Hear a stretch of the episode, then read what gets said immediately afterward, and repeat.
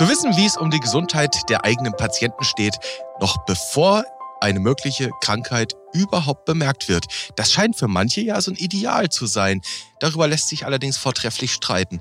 Und vermutlich lässt sich auch vortrefflich drüber streiten, über die Evidenz der ein oder anderen Vorsorge oder Früherkennung. Und damit herzlich willkommen zu einer neuen Episode vom Evidence Update Podcast. Auch heute wieder in einer Doppelbesetzung.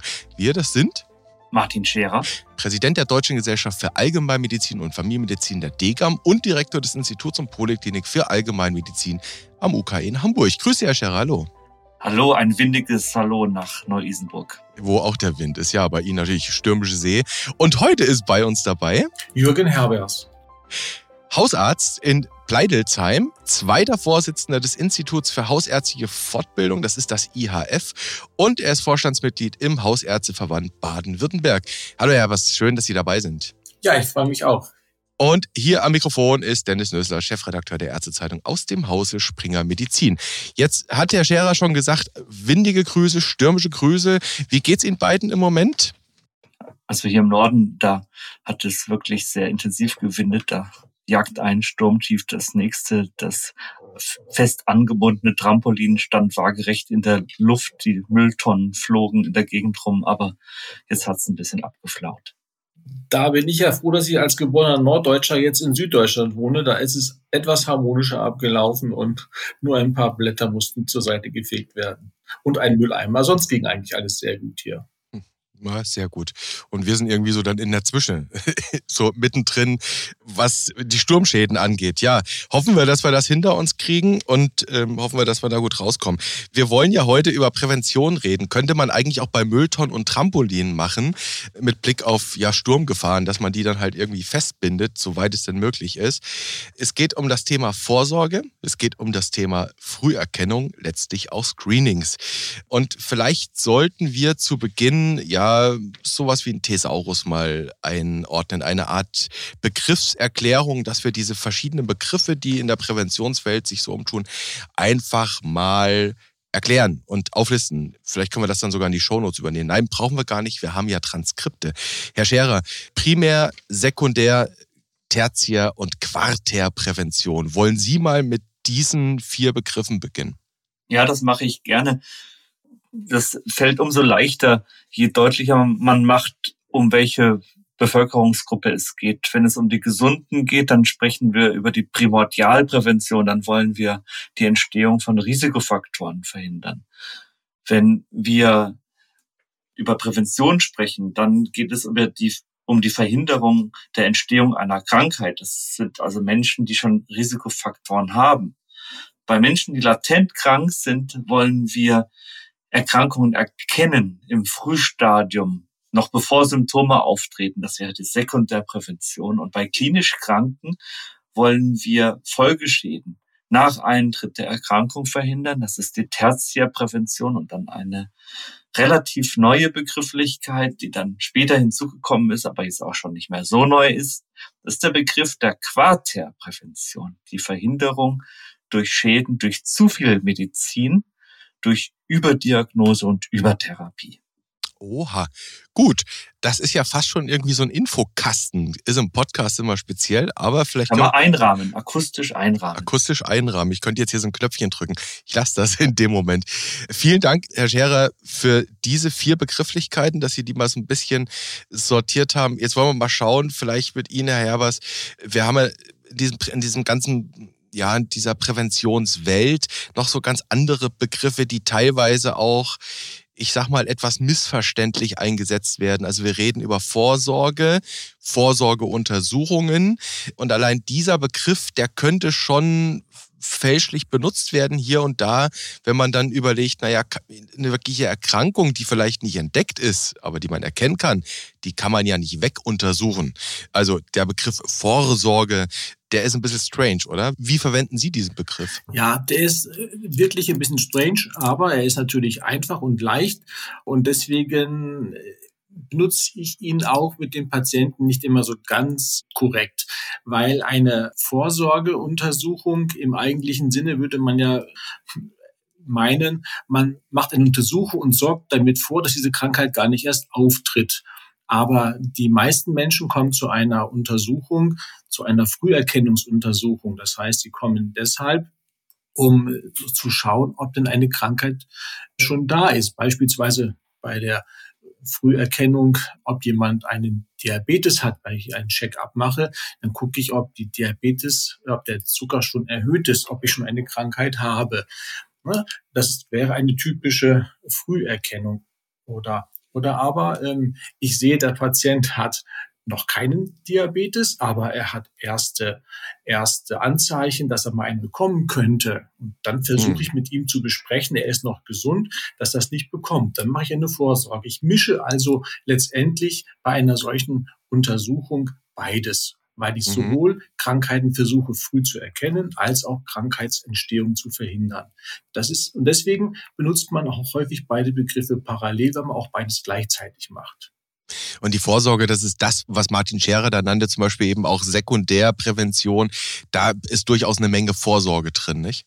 Genau. Wenn ich halt einen Patienten untersuche und ähm, zum Beispiel das Klassische ist ja die Krebsvorsorgeuntersuchung, ne, dann untersuche ich ja ob ein Krebs schon im allerfrühesten Stadium zu erkennen ist, noch bevor er Beschwerden hat. Dadurch kann ich den Krebs nicht heilen oder auch nicht verhindern durch die Krebsvorsorgeuntersuchung, aber ich kann in einem so frühen Stadium ihn hoffentlich entdecken, dass ich ihn behandeln kann, ohne dass gravierende Dauerschäden entstehen.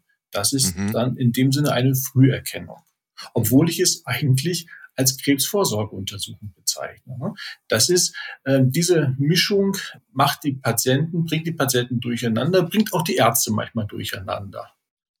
Deswegen haben wir ja gesagt, wir machen nochmal so, so die Termini, listen die nochmal auf, gehen sie nochmal durch, versuchen sie ein bisschen präzise zu behandeln. Ich komme jetzt noch mit einem anderen Begriff und das ist nämlich gleich eine der ersten beiden, die Sie ausgesucht haben, äh, ja, Früherkennungsmaßnahmen, mit denen wir uns heute beschäftigen wollen, nämlich die Gesundheitsuntersuchung, die GU, Check-up, Check-up 35, bekanntermaßen. Am Ende kann man hier an der Stelle vielleicht spoilern, kommen wir nochmal zur Prostata, aber jetzt wollen wir kurz beim Check-up bleiben. Und wenn man da so ein bisschen nach hinten blickt, Sie haben beide Evidenzrecherche im Vorfeld gemacht. Und da wird es dann schon schwer, weil da muss man einige Jahre zurückblicken, findet man einen Artikel mit einem interessanten Befund, der ist 14 Jahre alt, das lese ich mal vor. Die Gesundheitsuntersuchung wird von Hausärzten unterschiedlich beurteilt und realisiert, vom passiven Erdulden bis zum Ausweiten ohne Rücksicht auf Evidenz und mit dem Ziel des Marketings oder des Bemühens, mehr für den Patienten bieten zu können. Die Public Health Perspektive spielt keinerlei Rolle. Ebenso fehlt die Reflexion zur Notwendigkeit von Evidenz vor Durchführung einzelner Untersuchungen. Eine strukturierte Individualisierung unter transparenter Nutzenbewertung sollte erwogen werden. Das war ein Fazit aus einer Arbeit, die vor 14 Jahren veröffentlicht wurde. Herr Scherer, kann man das heute noch so stehen lassen? Na, zumindest legt es nahe, dass die Untersuchung unterschiedlich interpretiert wird, unterschiedlich empfunden wird von ärztlicher Seite und auch unterschiedliche Implikationen hat. Da gibt es eine gewisse Varianz. Ich glaube nicht, dass sehr viele das jetzt sehr passiv erdulden, aber dass es individuell gestaltet wird und ähm, dass Bemühen um die externe Evidenz ist das eine.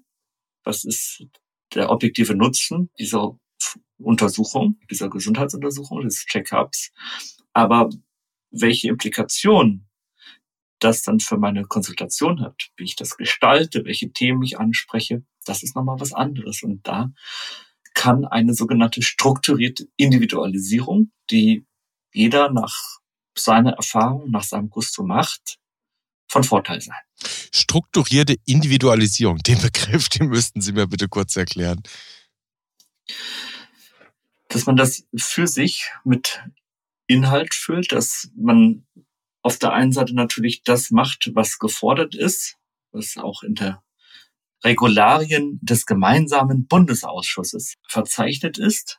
Also ich sag mal die Pflicht und dann die Kür. Und da hat jeder seinen Ablauf, ähm, wie er vorgeht, wie sie vorgeht, dass man bestimmte Untersuchungen dann schon vorbereitet hat, dass es auch schon zur Konsultation vorliegt, dass eine bestimmte Terminierung stattfindet, dass äh, die MFAs mit eingebunden sind. Also ich sag mal, dass dieser organisatorische Rahmen, dass der einfach steht und dass man dann je nach Problemlage ähm, des Patienten, der Patientin das dann noch anreichert um andere Themen.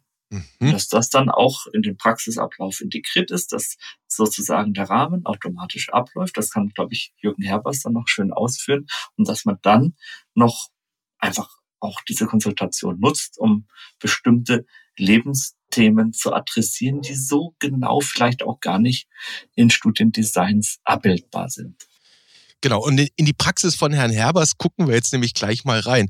Herbers, strukturierte Individualisierung. Schauen wir doch mal auf das, was wir da lesen können in der ZFA von vor 14 Jahren.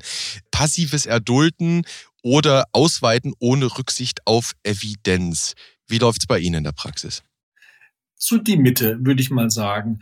Also zum einen ist es tatsächlich so, dass jeder Check Abuntersuchung bei mir anders abläuft als die davor. Heute waren es zwei, es waren zwei ganz unterschiedliche. Warum? Weil ich vielleicht ganz unterschiedliche Menschen vor mir sitzen habe. Der eine ist vielleicht relativ gesund, ist ein junger Mensch mit 35. Da muss ich ganz andere Themen besprechen, als wenn bei mir eine 78-jährige chronisch kranke ist, die ich schon seit vielen Jahren kenne. Und ne, da laufen ganz andere Bes mhm. Gespräche. Der Inhalt, nämlich ich muss den ganzen Menschen untersuchen, ich muss bestimmte Laborinhalte besprechen und ich muss das Gespräch suchen mit dem Menschen. Und je nachdem, wo ich den Schwerpunkt setze, ähm, vielleicht eher mal bei der Untersuchung, vielleicht bei der Besprechung, kann ich, läuft das Gespräch und auch die Beratung ganz mhm. unterschiedlich ab. Und ähm, das ist auch ein bisschen das Problem vielleicht, was äh, in der ZF-Artikel hervorkommt. Manchmal denke ich vielleicht, ich glaube, diesen Patienten kann ich gar nicht so viel Gutes jetzt tun. Da kommt mir die Untersuchung vielleicht nicht so sinnvoll vor, weil ich annehme, der ist jung und gesund, strotzt vor Gesundheit. Der werde ich bei der Untersuchung wahrscheinlich mhm. nicht viel finden. Das ist das vielleicht das Gefühl, dass manche Kollegen sagen, das ist das passive mhm. Erdulden. Und andererseits ist es aber auch wieder so, manchmal ist es wirklich spannend, mit dem Patienten in ein Gespräch zu kommen, in das man sonst nie gekommen wäre. Manche Patienten nehmen das ja auch quasi als Eintrittspforte, die sagen, ich komme zum Check und haben aber im Hinterkopf was ganz Bestimmtes und haben ein Problem, das sie unbedingt besprechen wollen, aber sie möchten es vielleicht nicht gleich am mhm. Anfang sagen. Und dann wird das als dreijähriger Joe Fix dann benutzt und dann hat man so sein Päckchen dabei. Ganz genau. Und je nachdem, welches Päckchen man dabei hat, muss man es unterschiedlich aufschnüren. Und mit dem einen Patienten spreche ich vielleicht über seine familiäre Situation und mit dem anderen spreche ich darüber, dass er, dass ähm, seine Blutwerte schlecht sind und man vielleicht ein bisschen mehr Bewegung machen müsste und die Ernährung sich ändert. Und der andere spricht vielleicht mit seiner Belastung am Arbeitsplatz. Das heißt, Sie gehen relativ ja, individuell an das Thema Gesundheitsuntersuchung ran, Check-up. Wir haben ja nun dennoch, das müssen wir ja auch berücksichtigen an der Stelle, wir werden es auch verlinken, Martin Scherer hat sie angesprochen, die entsprechende Richtlinie des gemeinsamen Bundesausschusses. Die kennen wahrscheinlich die Hörerinnen und Hörer eh schon, aber verlinken schadet nichts. Es gibt ja schon Vorgaben, an die man sich halten muss. Wie läuft so eine GU ab. Die würden Sie schon, also die halten Sie natürlich in der Basis ein, Herbers, wenn ich Sie richtig verstehe, aber ja. dann sind es so die Nuancierungen im Gespräch beispielsweise. Genau, wenn Sie den GBA ansprechen, der gibt mir 19 Minuten Zeit, beziehungsweise die KV äh, gibt mir 19 Minuten Zeit, die ich im Durchschnitt äh, dafür verwenden kann. Und das, das ist eigentlich ganz schön viel Zeit. Und ob ich die Untersuchung jetzt zwölf Minuten mache oder vier und die Besprechung dafür 15 Minuten mache, das bleibt ja mir in der Arztpraxis hier mhm. überlassen. Und da kann ich dann die Schwerpunkte setzen, die ich für mhm. richtig halte.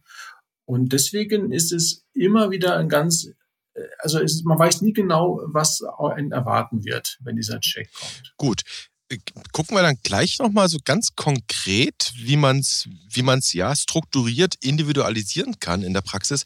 Ich würde zunächst gerne ein bisschen die Evidenzfrage bemühen. Um die geht es ja hier, nämlich bringt das überhaupt was? Das wird ja doch nicht so selten abgerechnet. Das kostet ein paar Mack. Quasi die GKV, das GKV-System. Und wir haben jetzt diese Woche wieder erst gelernt, 5,6 Milliarden Euro Defizit. Herr Scherer, wir haben gefunden einen Cochrane Review.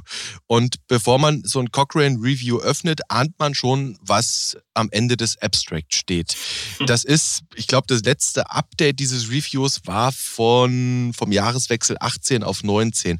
Und das ist wirklich kein rühmliches Fazit, das Sie da ziehen, ne? Wie immer heißt es natürlich, wir brauchen bessere Studien.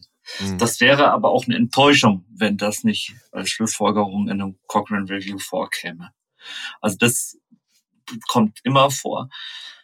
Die Autoren sind davon ausgegangen, dass sie ja die Wirksamkeit von allgemeinen Gesundheitschecks überprüfen wollten. Gesundheitschecks gibt es in verschiedenen Ländern, es sind übliche Elemente der Gesundheitsversorgung und sie zielen darauf ab, Krankheiten und Risikofaktoren für Krankheiten zu erkennen, um dann letztendlich Morbidität und Mortalität zu reduzieren. Das mhm. ist das Ziel dieser Check-ups. Der letzte Review oder die Vorversion wurde im Jahr 2012 publiziert.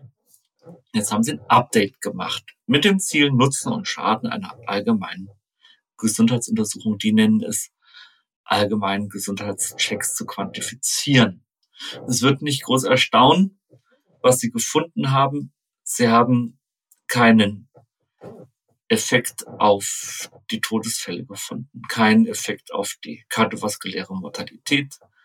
Und sie postulieren, dass Gesundheitschecks wenig oder gar keinen Einfluss auf tödliche oder nicht tödliche chemische Herzkrankheiten haben und wahrscheinlich oder als wahrscheinlich keine oder eine geringe Wirkung auf tödlichen oder nicht tödlichen Schlaganfall. Das heißt, die Verhinderung von fatalen oder nicht fatalen kardiovaskulären Endpunkten kann man sich als Gesundheitschecker nicht auf die Fahne schreiben.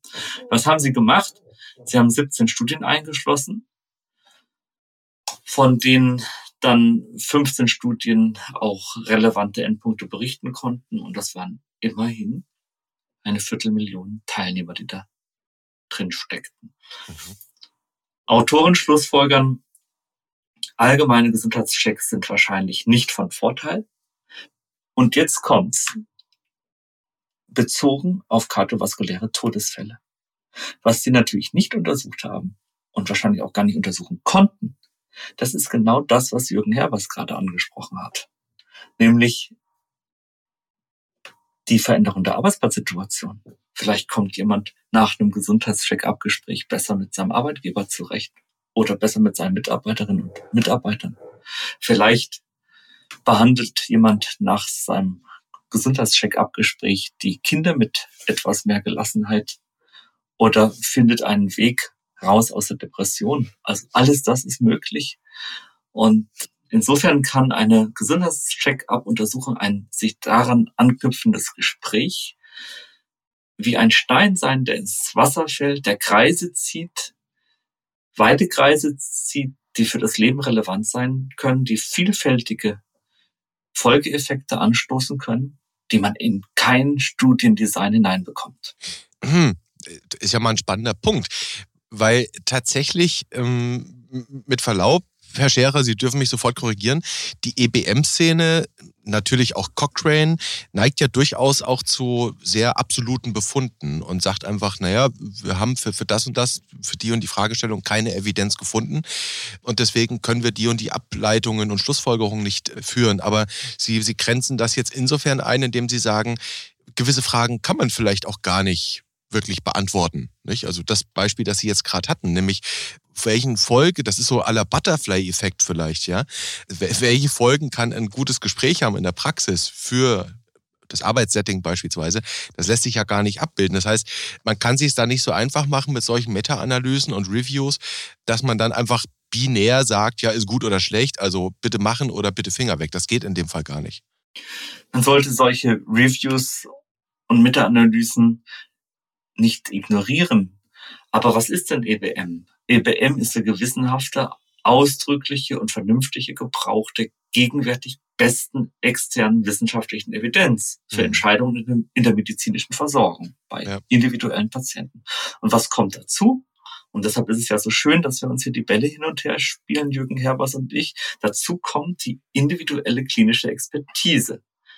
Das ist, das ist das Können und die Urteilskraft der Ärztinnen und Ärzte durch ihre Erfahrung und klinische Praxis, was sie auch in der Praxis in Jahrzehnten erworben haben. Und dieser Zuwachs an Expertise, der spiegelt sich auf vielerlei Arten und Weisen wieder. Unter anderem darin, ein Gespräch so zu steuern, dass es dann eben doch bestimmte Benefits hat, so dass beide dann aus dem Gespräch raus gehen und sagen, das war jetzt keine verlorene Zeit, das war ein gewinnbringendes Gespräch. Wie ist es denn, Herr Herbers, mit der internen Evidenz? Also man, man hat da ja auch ein Gefühl und man, man kriegt ja auch aus den einzelnen Patientengeschichten, die man so begleitet, äh, ja doch auch Feedback mit. Was, was sagt denn da Ihre interne Evidenz? Sie haben schon gesagt, dass Sie sehr individuell mit dem Thema Check-up umgehen, je nachdem, welche Bedürfnisse da gerade vor oder neben einem sitzen. Genau, ist, der Check-up ist für mich auch nicht sozusagen ein einmaliges Ereignis, sondern in der Regel betreue ich als Hausarzt Patienten äh, über viele Jahre. Und ich sehe sie dann früher alle zwei Jahre, jetzt vielleicht alle drei Jahre zum Check-up und kann dann auch so eine gewisse Entwicklung dann absehen bei dem Patienten und sehe dann ja auch, ob sozusagen meine guten Ratschläge oder meine Empfehlungen, die Gespräche was bewirkt haben. Und manchmal bewirken sie auch etwas. Aber natürlich ist das in Studien nicht so abbildbar. Und wenn ich nach, in der Studie nach, nach einer äh, Versterblichkeit suche, aber die äh, Untersuchung oder die Maßnahme eigentlich die Lebensqualität bessert, dann finde ich natürlich, wenn ich nur nach Mortalität suche, finde ich natürlich nichts. Würde ich nach Lebensqualität suchen, nach Lebenstauglichkeit vielleicht sogar auch, äh, möglicherweise hätte ich dann äh, eine positive Evidenz. Aber ich selber merke ja, und deswegen mache ich es ja auch, ich meine, ähm, man verdient zwar damit wenig Geld, aber ich glaube, kaum ein Kollege wird nur, weil er damit Geld verdient, diese Untersuchung machen, denn die kostet immerhin 20 Minuten der, der Lebenszeit auch der Kolleginnen und Kollegen. Und man spürt schon auch immer wieder mit bei den Patienten, dass sich etwas ändert, dass die Patienten Vertrauen gewinnen und möglicherweise beim nächsten Mal, wenn man sie nämlich nochmal wieder einbestellt und sagt, jetzt würde ich Ihnen empfehlen, wir machen das so und so. Wir, sie ändern etwas in der, in der Lebensführung und dann kommen Sie noch einmal nach vier Wochen, besprechen das, dass sie etwas getan hat. Und das ist dann für mich der Beleg, es war eine sinnvolle Maßnahme, dieser Check. Mhm. Das heißt, im Prinzip ist dann die GU, der Check-up, ja, die, diese, diese Gesprächssituation, die da geschaffen wird, die auch ein Stück weit jedenfalls über das Honorar dann abgebildet werden kann im Praxisalltag, ist, sagen wir mal so, ja, die Ermöglichung von sprechender Medizin. Ne? Ja, genau. Also natürlich ist auch die körperliche Untersuchung dabei, aber die steht aus meiner Sicht nicht im Vordergrund. So wie ja wir Ärztinnen und Ärzte sowieso gewohnt sind, durch eine ausführliche Anamnese, durch eine Befragung der Patienten schon die größten, die meisten Informationen, die wir für eine Diagnose brauchen, schon zu erhalten. Und so sehe ich es auch beim Check, ähm, dass es sehr wichtig ist. Und natürlich nutze ich den Check dann auch noch für andere Maßnahmen, beispielsweise den Impfpass durchzuschauen, äh, weil oftmals ist das die einzige Gelegenheit, mhm. an der der Patient wirklich zur Ruhe kommt und mit mir das auch besprechen kann, wie die Impfsituation beispielsweise ist. Und dann bewegen wir uns ja wirklich im Bereich der Primärprävention.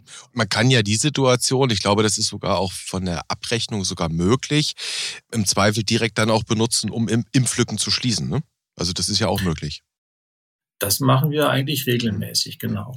Und man kann, Sie haben das Thema Honorar angesprochen. Wir wollen zwar hier so ein bisschen über die Evidenz, interne wie externe reden, aber das Thema Honorar gehört ja nun zum ärztlichen Alltag dazu. Das lässt sich nicht vermeiden. Und es gibt ja durchaus, ist ja vorgesehen im Check-up diverse Möglichkeiten der, der Kombination. Also wir haben jetzt zum Beispiel seit neuestem drin dieses Hepatitis-Screening. Da gibt es Zuschlagsziffern. Ich kann das mit dem Hautkrebs-Screening kombinieren, etc. Pipapo. Da müssen wir jetzt gar nicht so sehr in die Tiefe einsteigen. Kann man das dann schon irgendwie auch als Anreiz verstehen, überhaupt, ja, honorarseitig da so die Gesprächssituation regelmäßig schaffen zu können für seine Patienten? Ja, also es gibt ja gar nicht so viele Möglichkeiten im Bereich der Kassenmedizin Gesprächsleistungen abzurechnen. Mhm. Die sind ja noch immer sehr streng budgetiert.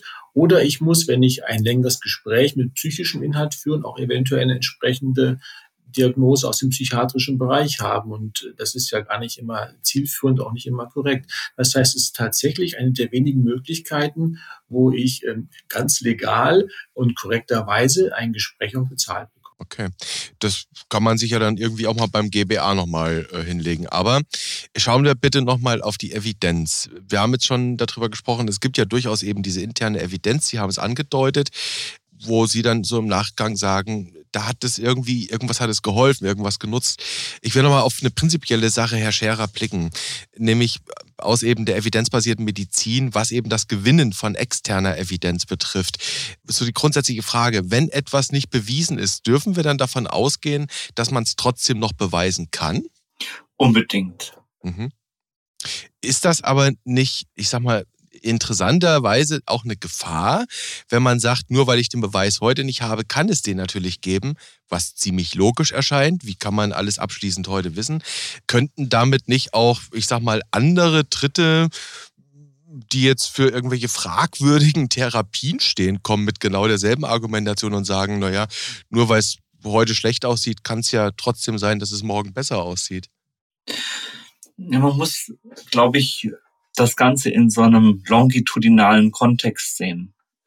Stellen sich einen längeren Zeitstrahl vor, die Langzeitbeziehung der Praxisbeziehung Hausärztin, Patientin. Wir sprechen da ja wirklich von der Langzeitbeziehung, von der erlebten Anamnese.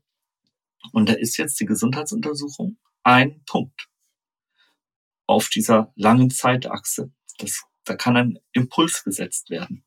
Da wird vielleicht mal über das Rauchen gesprochen, da wird über Bewegung gesprochen, über den Arbeitsplatz, über die Familie, über die Beziehungsgestaltung im privaten Umfeld. Das Entscheidende ist ja dann, wie es weitergeht. Was aus diesem Stein wird, der man ins Wasser geworfen hat, der Kreise zieht. Da kommen dann Follow-up-Gespräche. Das heißt, im besten Falle macht man den Anfang einer langfristig angelegten Präventionsarbeit. Mhm. Es wird ja auch in der NICE Guideline immer gesagt, ähm, kardiovaskuläre Prävention, dazu lifelong task, eine, eine lebenslange Aufgabe. Und so ist das ja vielleicht auch gedacht, dass man in der Gesundheitsuntersuchung dann wirklich den Anfang macht, dass man immer wieder drauf zurückkommt, dass man da einmal einen Impuls setzt.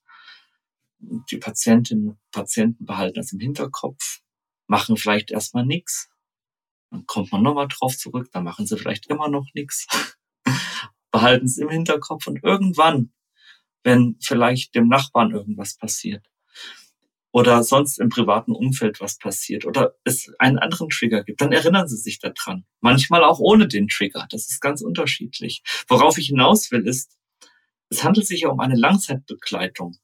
Und wir reden jetzt hier über einen ganz besonderen Punkt innerhalb dieser Langzeitbegleitung. Aber es ist unheimlich schwer, dann diese Langzeitbegleitung in einen Studienkontext zu bringen. Und deshalb hm. würde ich Ihnen zustimmen, dass da die Abwesenheit der Evidenzbelege nicht gleichbedeutend ist mit der Abwesenheit der Wirksamkeit der Gespräche. Mhm. Das finde ich einen wichtigen Punkt. Und ich glaube auch, man muss bedenken, dass der Check-up vor 33 Jahren entwickelt wurde, 1989. Da war die Sterblichkeit kardiovaskulärer Erkrankungen viel höher. Wir hatten ganz andere Medikamente, die, also weniger Medikamente als heutzutage. Wir hatten diese ganzen Interventionsmöglichkeiten, die es heute gibt, nicht. Die Sterblichkeit war insgesamt viel höher. Damals war der Fokus natürlich auf der kardiovaskulären Mortalität und Heutzutage werden doch die meisten Menschen berentet wegen psychischer Erkrankungen. Sie haben chronische Leiden, die die die psychosomatisch mitbedingt sind. Und ich glaube, deswegen muss sich auch und hat sich auch der Check-up ein bisschen entwickelt von, von der reinen Vorsorge kardiovaskulär, die man dann auch nicht mehr belegen kann, weil die Menschen sterben immer seltener zum Glück an Herzinfarkt und Schlaganfall, sondern hin zu Beeinflussung der Lebensrealität des Patienten mit psychosozialer Komponente. Und die kann man tatsächlich, glaube ich, mit den Instrumenten, wenn ich nur schaue, wie oft kommt der Patient ins Krankenhaus, nicht messen. Möglicherweise messen wir bei der Evidenz das ganz Falsche, mhm. die ganz falsche Wirksamkeit. Das könnten, also das, was Sie beide jetzt gerade gesagt haben, das könnten wahrscheinlich dann auch ja mithin die Beweggründe des gemeinsamen Bundesausschusses gewesen sein, trotz aller Kritik an der mangelnden Evidenz für eben kardiovaskuläre Outcomes, Ereignisraten, eben zu sagen, nein, es gibt trotzdem gute Gründe, dieses Instrument beizubehalten, weil es vielleicht Dinge gibt, die wir gar nicht so messen können. Müssten wir mal Herrn Hecken fragen. Können wir, können wir jetzt gerade nicht anrufen, machen wir beim nächsten Mal. Ich will noch mal ähm, auf einen anderen Aspekt gehen. Wir haben jetzt schon, ähm, das haben Sie beide betont an mehreren Stellen, die Relevanz des Gesprächs in der Gesundheitsuntersuchung betont. Äh, gerade das Gespräch, das anamnestische Vorgehen, dieses kontinuierliche quasi am Ball bleiben und Instrumente bekommen, wie eben hier den Checkup, das regelmäßig tun zu dürfen, tun zu können. Jetzt haben wir ja natürlich auch ja, das Klinische, was man sich angucken muss, den Menschen angucken, abhorchen. Und wir wissen, es wird natürlich auch Labor gemacht. Welche Anteile, ich ahne die Antwort schon, Herr Herpers, welche Anteile sind in der Regel für Sie die wichtigeren? Das Gespräch und das Labor ist in der Regel nicht so sehr wichtig für mich, zumindest bei den wenigen Werten, die wir ja auch bestimmen. Mhm. Der Blutzucker ist sicher interessant, aber das, das Cholesterin und vor allen Dingen jetzt die Ausbreitung der verschiedenen Cholesterine, das muss ich, glaube ich, nicht alle drei Jahre wieder sehen, weil er tut sich ja ehrlicherweise nicht allzu viel in den drei Jahren. Mhm. Da kann man, glaube ich, drauf verzichten. Mhm. Aber es ist nun mal Standard und wir machen das dann. Aber da würde ich schon auch sagen, da würde ich schon eher das geduldige Ertragen dann äh, sehen für mhm. mich. Es ist ja tatsächlich 2018 ist der Checkup ja reformiert worden. Damals war er alle zwei Jahre ab 35, jetzt ist er alle drei Jahre ab 35. Dafür darf man ihn schon einmal ab bei ab 18-Jährigen machen bis zum Alter von 35. Und es ist ein bisschen differenzierter das Labor, das man machen kann. Sie haben es gerade gesagt, HDL, LDL wird jetzt unterschieden. Und es fehlt aber nach wie vor, wenn ich das richtig sehe, das Serumkreatinin. Also ich glaube, Urin hat man noch, aber es gibt kein Serumkreatinin, kein HbA1c. Ist das was, was Sie sich wünschen würden? Wie sehen Sie beide das? Der Serumkreatininwert, den vermisse ich ehrlich gesagt nicht, mhm. weil er früher oder später irgendwo auftaucht. Irgendjemand macht ihn dann. Dann hat man ihn plötzlich. Dann ist, hat der Patient vielleicht mal eine elektive Operation. Dann wurde das im Krankenhaus gemacht oder es wurde angefordert als Vorbereitung für die Operation. Oder er kommt aus anderen Gründen aus dem Krankenhaus. Also irgendwo taucht er dann immer auf. Und ehrlich gesagt vermisse ich ihn mhm. nicht weiß nicht, wie es Jürgen Herbers geht. Nein, ich vermisse ihn auch nicht, zumal er ja auch, wenn er leicht erhöht wäre, der Kretininwert oder die GFR leicht vermindert, sie erst einmal im normalen Leben keine große Konsequenzen hat. Den Blutdruck messe ich, den, auf den achte ich natürlich, aber der Nierenwert spielt für mich zunächst einmal in diesem Grenzbereich, in der leicht erhöht ist, keine Rolle. Und den HbA1c vermisse ich schon zweimal nicht. Da reicht mir tatsächlich äh, hm. der Blutzucker. Nüchtern Blutzucker aus. ist das, ne? In dem Fall. Hm. Ja, hm. der nüchtern okay. Blutzucker. Das fehlt Ihnen nicht. Es gibt eine interessante Arbeit, die werden wir auch verlinken. Die haben Sie auch rausgepickt. Ich glaube, die war in der CEFCO erschienen, in der Zeitschrift für Fortbildung und Qualität. Das war Herr Scherer, helfen Sie mir, das war eine Umfrage von Hausärzten in Brandenburg, glaube ich, ne? Richtig. Und da kam heraus, dass die wohl auch sehr gerne einfach mal noch Kreatinin dazu dann mitbestimmen. Ist dann offenkundig so, oder? Naja, es gibt da individuelle Variabilitäten. Das ist ja in einem gewissen Umfang dann auch in Ordnung. Es gab ja auch noch mal ganz andere Impulse, wie zum Beispiel in einem etwas älteren ZFA-Artikel von Guido Schmiemann und Günther Igidi vorgeschlagen, eine altersstratifizierte Gesundheitsuntersuchung zu machen. Das Bremer Modell. Das, das sogenannte Bremer Modell, dass man in unterschiedlichen Altersgruppen einfach auch unterschiedliche Themen adressiert. Also in der Altersgruppe 18 bis 34 sich ums kardiovaskuläre Profil kümmert, vielleicht um Süchte, um die Bewegungsanamnese, um psychosoziale Themen, dann später so in einem Alter 35 bis 69 natürlich auch nochmal um Suchterkrankungen und kardiovaskuläre Themen, aber dann geht's schon auch wieder mehr um Krebsvorsorge, Schlafprobleme, Harninkontinenz und dann bei den Personen über 70, dann geht's schon los mit dem geriatrischen mhm. Assessment. Medikamentenreview, Osteoporose und so weiter. Vielleicht auch das Thema Patientenverfügung. Mhm.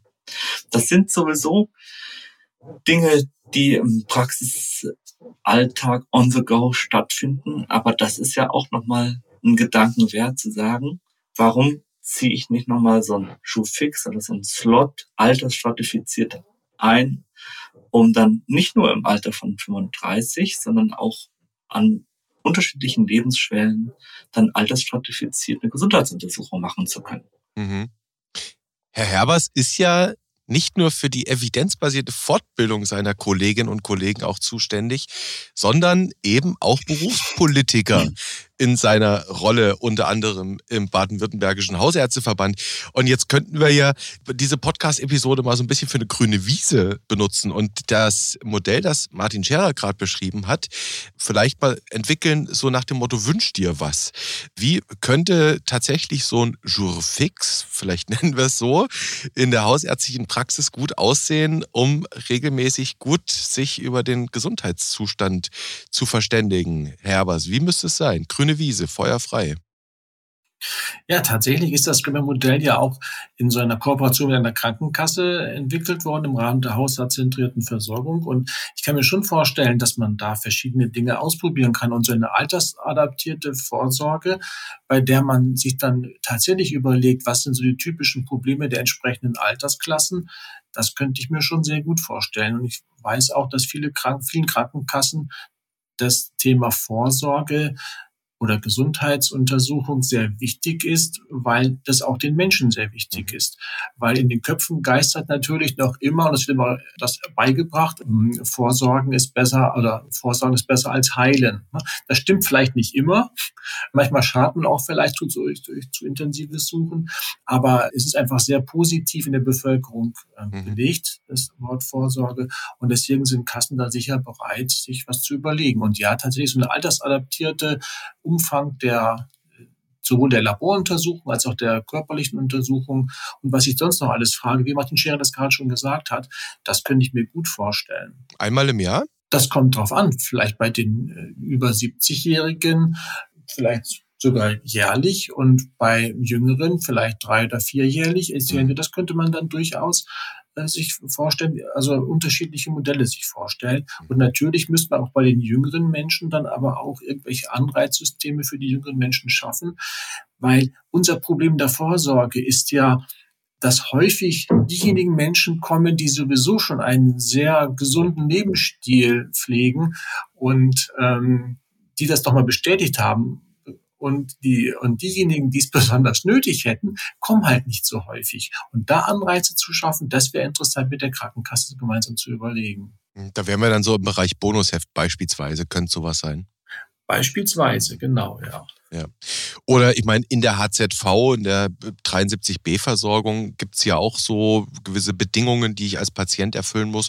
Dass ich mich eben an meine Hausärztin, an meinen Hausarzt binde, könnte man ja auch so Bonusheft-Ideen mit einarbeiten. Das wird eine spannende Zeit zu beobachten, jetzt wo die Kassen gerade wieder stöhnen über das Riesendefizit. Aber wir wollen jetzt nicht über die Kassen diskutieren, sondern wir wollen ja konstruktiv sein und gucken, was man an Ideen mitnehmen kann. Herr Herbers, Sie haben jetzt unvermeidlich gespoilert zu dem zweiten Aspekt, den wir noch kurz beleuchten wollen, nämlich das Thema Prostata. Jetzt hätte ich gesagt Prostata-Früherkennung. Wir wissen alle, was gemeint ist, Prostata-Karzinom-Früherkennung. Und jetzt wollen wir nicht über den PSA-Test sprechen. Das gibt nämlich mindestens nochmal eine ganze Episode her. Wenn man das jetzt nur so oberflächlich nebenbei behandelt, viele Hörer werden wissen, da ist ja eine lange, lange Geschichte von Diskussionen. Wir wollen über die Frage reden, ja, kann man denen klug erkennen? Und dann sind wir bei der digitalen rektalen Untersuchung bei Männern ab 45. Übrigens auch extra budgetär vergütet. Wer von Ihnen beiden hat tatsächlich auf diesem Weg schon mal einen Verdacht ertastet, der dann tatsächlich zu einer Konsequenz führte? Ich glaube, wir beide, oder? Ja, ich habe auf alle Fälle, also an einen Patienten kann ich mich erinnern. Es ist nicht sehr häufig, aber doch habe ich schon gehabt. Ich glaube, das ist ja auch was, jeder Kollege und jede Kollegin hat schon mindestens zwei, drei Patienten auch bei der, beim Check-up natürlich gefunden und sagen, also das hätte ich sonst auf keinen Fall entdeckt. Mhm. Ne, das sind immer so die Sternstunde, wo man sagt, jawohl, das hat sich jetzt gelohnt. Gelohnt. Mhm. Ja. Die digitale rektale Untersuchung ist ein Beispiel, wo Gefühl und externe Evidenz zusammenlaufen. Zumindest mein Gefühl. Mein Gefühl sagt mir, dass diese Untersuchung stark auswerterabhängig ist, stark untersucherabhängig. Der geübte Finger findet mehr als der ungeübte. Und der Blick in die Meta-Analyse, in den Systematic Review aus den Annals of Family Medicine von 2018 wo immerhin sieben Studien genauer angeschaut wurden aus einem Riesenkorb von 8000 Studien und dann 9000 Patientinnen und Patienten ausgewertet wurden, zeigte, dass der gepoolte positive prädiktive Wert bei 0,41 lag. Ups. Ja, ups. Und die gepoolte Sensitivität bei 0,51, die gepoolte Spezifität bei 0,59. So könnten wir eigentlich keinen neuen Corona-Test auf dem Markt. Würfeln, das klingt nach Würfeln. Das ne? ist, das ist äh, wie Würfeln, ja, genau. Oder ein Münzwurf. Münz, wie ein Münzwurf. Deshalb raten die Autoren wegen des erheblichen Mangels an Evidenz für die Wirksamkeit oder für die Genauigkeit einer solchen Screening-Maßnahme auch davon ab. Es hängt doch sehr davon ab, wie gut das einer kann. Mhm. Aber das spricht dann ja wiederum, Übung macht den Meister in. Übung macht auf jeden Fall eine bessere Spezifität und Sensitivität, das kann man sicher sagen. Mhm. Und diese Übung bekommt man halt leider jetzt im Krankenhaus nicht mehr so häufig, weil nicht mehr so viel rektal untersucht wird, weil es nicht mehr zu der ganz allgemeinen körperlichen Untersuchung bei Krankenhausaufnahme gehört, wie das noch vielleicht vor 30 Jahren der mhm. Fall war, sondern die bekommt man dann tatsächlich in der in der hausärztlichen Praxis vor allen Dingen, weil man hier nicht nur den Check-up natürlich macht, mit, der, mit, auch mit der digitalen rektalen Untersuchung, sondern weil es auch sonst mal Gründe gibt, mal die Prostata abzutasten, so dass man hier schon tatsächlich relativ häufig Kolleginnen und Kollegen hat, die schon viele Jahre und sehr viel Prostata getastet haben. Also ich höre bei Ihnen beiden schon so ein latentes Plädoyer raus. Ja, für die Übung ist gleich bessere Qualität, höhere Sensitivität. Die Diskussion kennen wir auch natürlich aus den stationären Eingriffen um Mindestmengendiskussion. Das hat ja eine Rationale, warum man das macht. Aber wir wissen natürlich auch immer über Diagnostik kann ja durchaus ein Problem sein, dass ich etwas finde, was vielleicht ja Blande verlaufen wäre. Das weiß man in dem Moment ja immer nicht, wo man etwas ertastet. Und das im Zweifel dann auch zu Übertherapien führt. Und gerade die Diskussion gibt es ja auch beim PSA-Test und den dann möglicherweise vielleicht unnötigen Folgeeingriffen. Wie müssen wir mit diesem Risiko umgehen, jetzt auch bei der digitalen rektalen Untersuchung? Kann es nicht im Zweifel auch dazu führen, dass man etwas ertastet, das dann in der Folge vielleicht beim Urologen bei der ja, zu, zu irgendeiner Intervention führt, die vielleicht, man weiß es nicht, unnötig gewesen sein könnte. Ja, wenn ich genau palpiere und Tumoren finde, dann kann das durchaus passieren, dass ich dann Überdiagnosen mache. Wie ist die mhm. Überdiagnose definiert? Die Zahl der gefundenen Tumorerkrankungen geht nach oben. Die Zahl der daran Verstorbenen bleibt aber konstant. Also das war auch sozusagen das Beispiel des Hautkrebs-Screening, mhm. wo sich die Mortalität nicht verändert hat, aber die Inzidenzen deutlich nach oben gingen. Mhm. Klar kann es Überdiagnosen geben, aber es kann auch Tumoren geben, die schon eine therapeutische Konsequenz mit sich führen. Und wir wollen ja nicht über das PSA sprechen, aber es, es ist sicher so, dass ich weniger Überdiagnostik habe, wenn ich rektal untersuche, als wenn ich einen Laborwert bestimme. Ich glaube, das ist, wenn, wenn, wenn der Krebs so tastbar ist, dass der geübte und möglicherweise auch der ungeübte Finger ihn tastet, dann muss man schon eher davon ausgehen, dass das äh, möglicherweise eher ein symptomatischer Krebs wird, als einer, den ich nur laborchemisch entdecke und der palpatorisch überhaupt gar nicht zu entdecken mhm. ist, weil er noch winzigst ist. Von dem bin ich der Überzeugung, dass ich den Patienten jedenfalls weniger schade, als wenn ich ein Laborwert mache. Also zweimal hier Plädoyer für die Tastuntersuchung, für die DRU, wenn ich das richtig mitnehme. Ja, genau. Ich werde, ich bin dafür, dass man das weiter durchführen kann. Es ähm, glaube, es, ich werde nur sehr wenig Patienten, also ich, so aus von meiner bisherigen Erfahrung, aber das ist natürlich immer schwierig von einer Einzelerfahrung, dann auf ähm, allgemeine Regeln zu, zu schließen, aber habe ich tatsächlich noch keinen, noch keinen, äh, also einen Patienten halt gefunden und das hört sich nicht nach Überdiagnostik mhm. an. Ja. In den letzten Jahren. Ich bin noch etwas unentschieden. Ich hätte gerne noch etwas bessere Daten. Mhm. Bevor wir die generieren können, bräuchten wir noch eine verbesserte Untersucherqualität insgesamt. Was bessere Testgütekriterien und dann die entsprechenden Studientypen, die eine Wirksamkeit dann auch zeigen können. Da könnte man ja jetzt eigentlich schon wieder in diesem Podcast eine Idee für ein Innovationsfondsprojekt entwickeln, wo man vielleicht mit einer Schulung, kann man ja tatsächlich auch kontrolliert machen, sowas, mit einer Schulung äh, die Leute fortbildet mit Blick auf die Untersucherqualität und das dann mal über einige Jahre evaluiert. Wäre doch eine Idee, Herr Scherer, oder? Jetzt verraten Sie hier bitte nicht die hübschen Antragsideen. okay, wir, wir schneiden das dann raus. Oder auch nicht. Das muss dann unser Mann am Mischpult entscheiden. Ähm, an, an dieser Stelle wird es Zeit für eine Ja Zäsur. Wir wollen dann auch die Hörerinnen und Hörer wieder abschalten lassen können. Ähm, vielleicht von Ihnen beiden, Herr Herbers und Herr Scherer, noch ein, eine kleine, winzig kleine, knackige pointierte Take-Home-Message. Was nehmen wir mit? Was sollen Ihre Kolleginnen und Ihre Kollegen mitnehmen? Ich finde den Check-up, die Vorsorgeuntersuchung, eine sehr wichtige Untersuchung, weil sie mir eine kontinuierliche Betreuung des Patienten ermöglicht, ohne dass ich im Vorfeld schon auf bestimmte Themen eingegrenzt bin und ich auch im Verlauf dann Befunde kontrollieren kann. Mhm. Ich ja, also ich bin ein großer Befürworter des Check-up. Und Herr Scherer? Eine gute Medizin entsteht dann, wenn beides zusammenkommt. Die Berücksichtigung der bestverfügbaren Evidenz und die eigene Expertise. Und letztere sagt, dass die GU eine Vielzahl unspezifischer Aspekte und Effekte mit sich bringt, die bislang in keiner Studie abgebildet sind. Und deshalb würde ich mich dem anschließen, was Jürgen Herbers gesagt hat. Und vielleicht auch nur bedingt abbildbar sind. Ne? Genau. Das haben Sie auch gesagt. Ja. ja. Okay. Also auch die Grenzen der Wissenschaft, die Grenzen der Forschung müssen wir hin und wieder auch mal berücksichtigen, ein Stück weit auch akzeptieren. In diesem Sinne, ich bedanke mich sehr bei Ihnen beiden für dieses Gespräch über Check-ups, über Vorsorgen, über Screenings, über Früherkennung, über Prävention, letztlich auch über das Tasten durch den Po im Sinne einer guten Gesundheit.